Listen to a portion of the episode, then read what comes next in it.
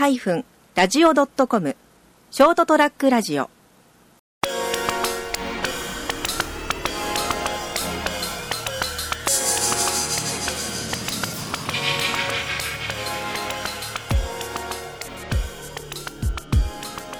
えーということでこんばんは皆さん、えーショートトラックラジオの時間です。マジっすか？あ今日はあの、えー、とうちで飲み会をやってまして、えー、とちょっといいろいろこう今ものづくりの話をしててこれ面白いな。これちょっと録音した方がいいなと思いましてですね、えーこのままあ録音に突入したいと思いますけれどもね。今日は、えー、森下先生ですね。森下です。はい、はい、それと山本修正さん。あはい。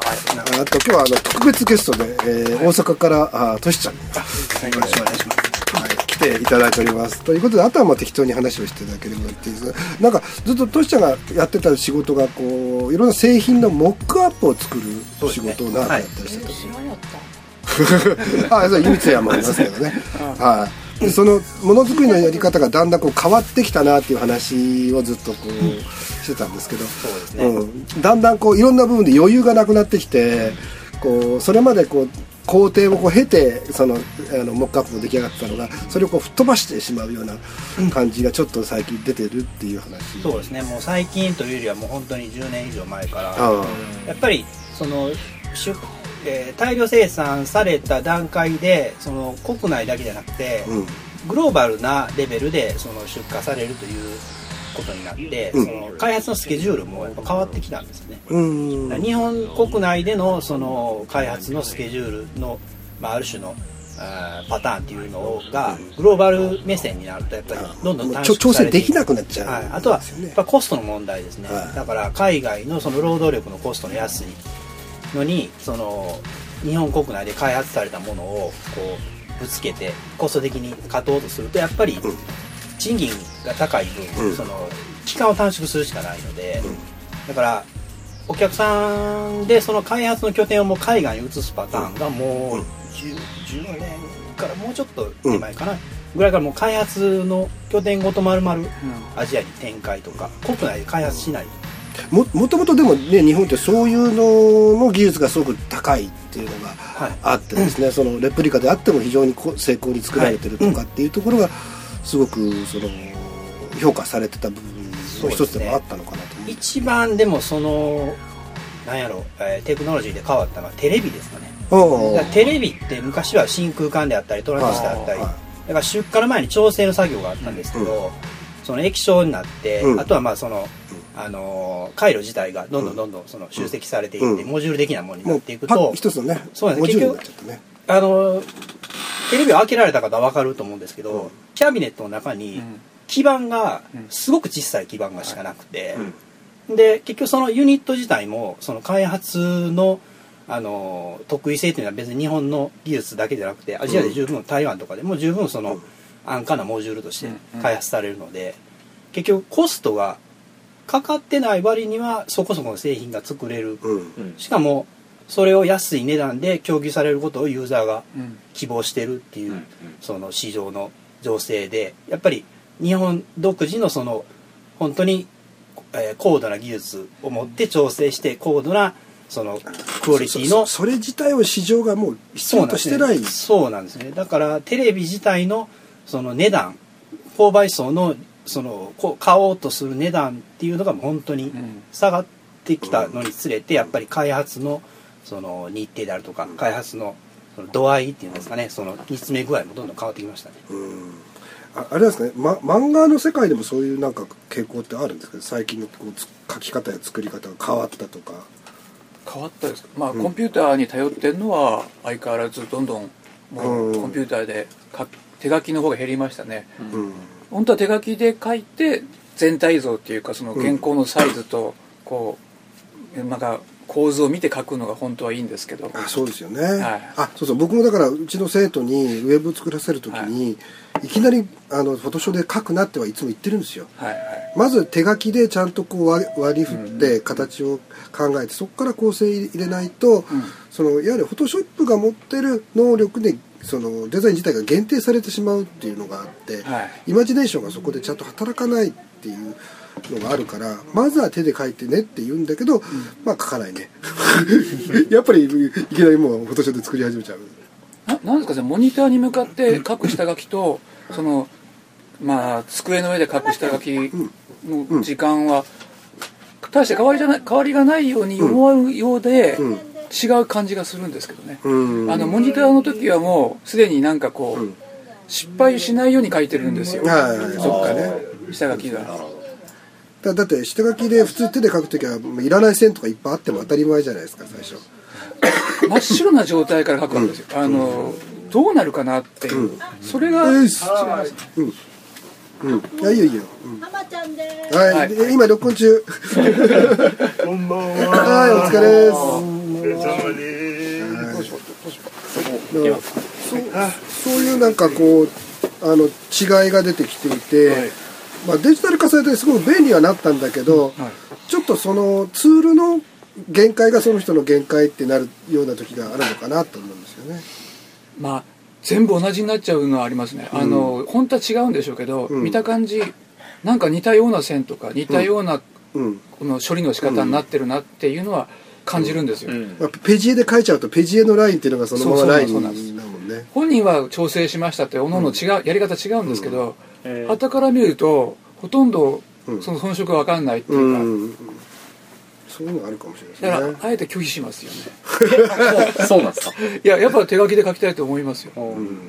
だってだからほとんど売れてる今の大御所さんたちはそういう傾向だけどコンピューター使わない人多いですもん。うん。今アシスタントに最後の処理をコンピューターにやらせてやっぱ重線とかキャラクターはご自身がペもうペンでうん。書かれる方の方が多いですよね、最近あの漫画のラフ画をそのまま線画にしてしまうっていうか、うんうん。あの人工知能の研究でそういうのが発表されてましたけど、やばいですやばいです。もう有名漫画家の線とかをもう昔からもありますけどそういうのちゃんとあるんですよねツールが。うん。あのフランスの有名なメビウスタッチの線にするとか結構10年ぐらい前からあって僕らは欲しがったけどそれを僕らが使ってどうするんだみたいなありましたね。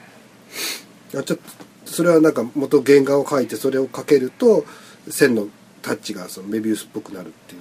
メビウスのあの独特の影があるんですよ、はい。あの長い線と短い線をこうものすごくこう、まあお札のこう肖像画みたいな感じの処理の仕方があるんですけど、あれをできちゃうっていうソフトが出た時にはい。僕らは脅威を感じましたね。もう今やそれが下書きがいきなり 線になっちゃうっていう。こ怖いですけどありえますね。もうあるんですね。もうそうですね。もうあ研究レベルですけど発表はされてますね。やっぱ人工知能がやっぱり、ね、漫画の世界にもいろいろ入ってくるんじゃないかなとやっぱ思いますよ、うん、下手すると描いた絵が動きますからね。いやプリンターと同じなんですよね。あのこう書いてるそのあの自動自動書きっていうんですか？機械は、だけど人間は疲れるじゃないですか。集中力なくなるじゃないですか、コンピューターの脅威は見た感じはゆっくりなんですけど確実に終わらせていくんですよね。あれはもう脅威ですね。いや何の時代でどこでもえあちょっと今日また浜田君友達来たんですけど君はあのあれだよ制御系のプログラムとかやってたんだよね機械の、うん。あの産業用ロボットの、ん。えっ、とプログラムを作ってました。あーちょちょっとね今録音中だからまだちょっとあれかもな。うん、うん。作りましあ置き場所がないんだ。よ ちょっとなんかこう。ちょっとあちょっとた。ごめんね。でえっとあのやっぱ産業用機械とかのやつの世界ってやっぱ人工知能みたいなものってのは入ってきてるでしょ？いやー人工知能とかはまだ入ってない、あ君が体験しした部分では、うん。あのまだそのシーケンサーを使って制御したりしているうん。ところがほとんどだし、うん。でまああのパソコンに、えーっとうん。まああの私たちが作ってた機械は、あのおー制御用の PC を、あののドス。うん。ドスでどどどすあのあの MS ドス。はいはいではいはいはい。はい。やってたり、あと最新のやつはあの Windows にうん。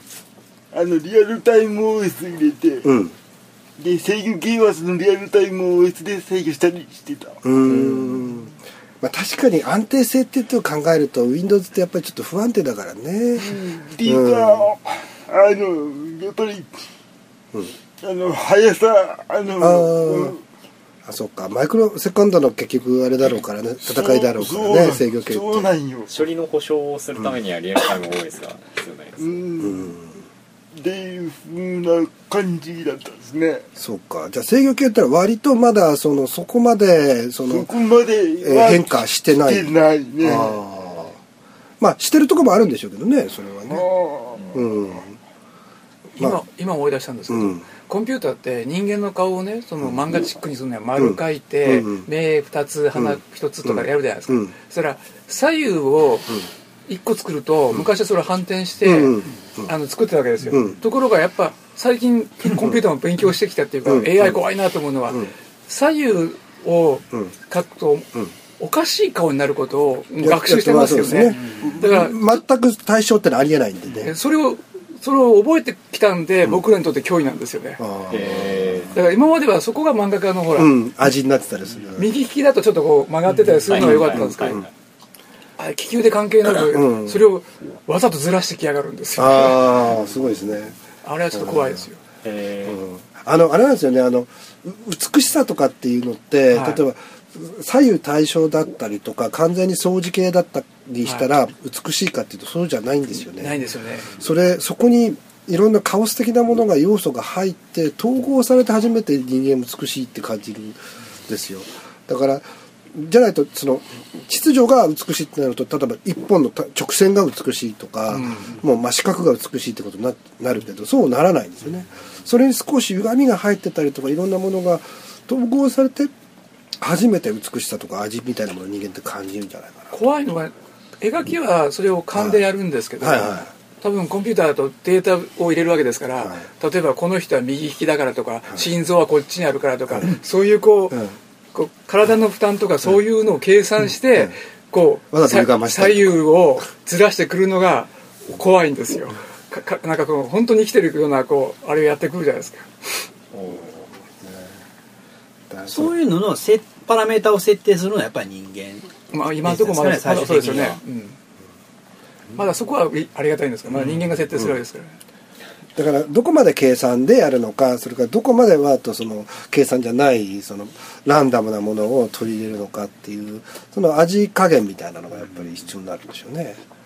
あー面白いですね。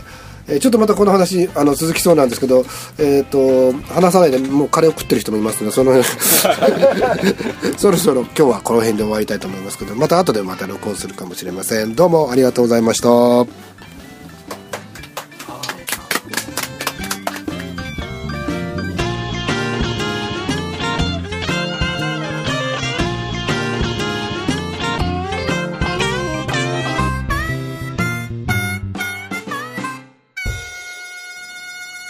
ST-radio.com ショートトラックラジオ。